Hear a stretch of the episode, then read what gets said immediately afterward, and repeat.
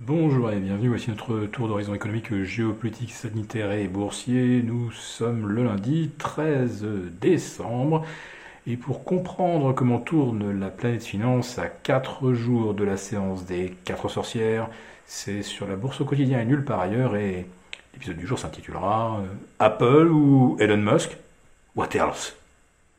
Alors, on va commencer par Apple puisque... Euh, le seul véritable suspense de cette séance de lundi, il n'y a aucune statistique économique attendue, aucune déclaration d'un banquier central, parce que c'est le blackout avant la réunion de la fête qui commence demain, eh bien, le suspense, c'est est-ce qu'Apple va aujourd'hui même atteindre la barre des 3000 milliards de capitalisation?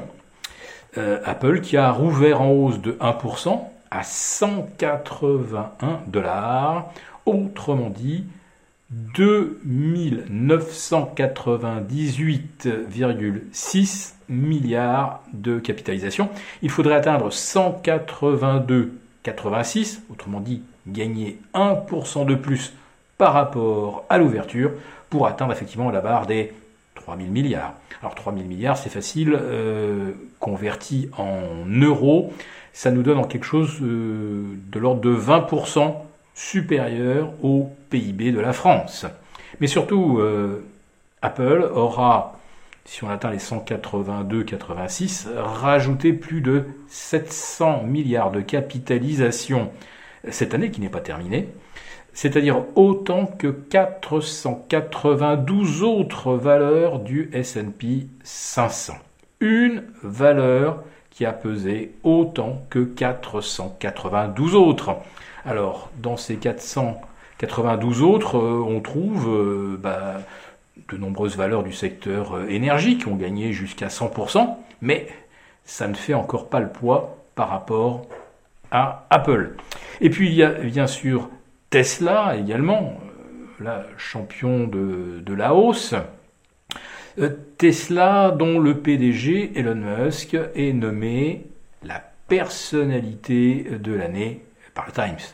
Euh, Tesla, euh, je ne vais pas revenir sur ses succès commerciaux pour ses véhicules électriques, non, c'est simplement que Elon Musk est l'homme qui s'est le plus enrichi sur Terre en 2021 sans compter euh, que c'est devenu l'influenceur numéro un pour tout le compartiment des cryptos, euh, compartiment dont je le signale, euh, la capitalisation globale actuellement de 2400 milliards est de nouveau inférieure à la capitalisation d'Apple. En fait, il y a eu un effet de ciseau puisque les cryptos ont perdu plus de 10% en moyenne la semaine dernière, tandis qu'Apple en a gagné 8,5%.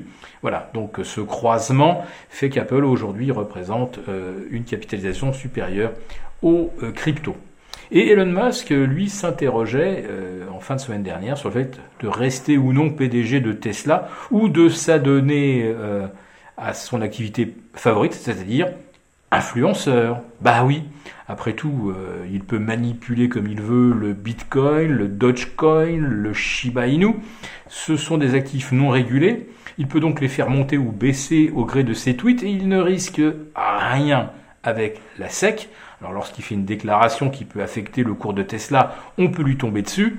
Sur les cryptos, il peut raconter absolument tout ce qu'il veut, en acheter avant de publier un tweet, revendre après quand tout le monde se précipite. Il a le droit de manipuler autant qu'il veut, il ne risque juridiquement rien. C'est un actif, ou ce sont des actifs non régulés.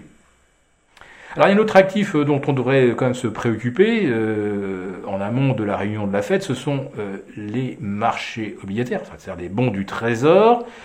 on s'attend à ce que la Fed durcisse le ton. Mercredi annonce l'accélération du tapering de moins 15 à moins 30 milliards par mois. Et puis surtout, on espère qu'au travers des propos et de la conférence de presse de Jérôme Powell, on arrivera à cerner si la Fed se contenterait de trois hausses de taux en 2022, juillet, septembre, décembre, ou si la Fed envisagerait, euh, on va dire, une attitude plus agressive, peut-être plus précoce, pourquoi pas dès le mois de juin.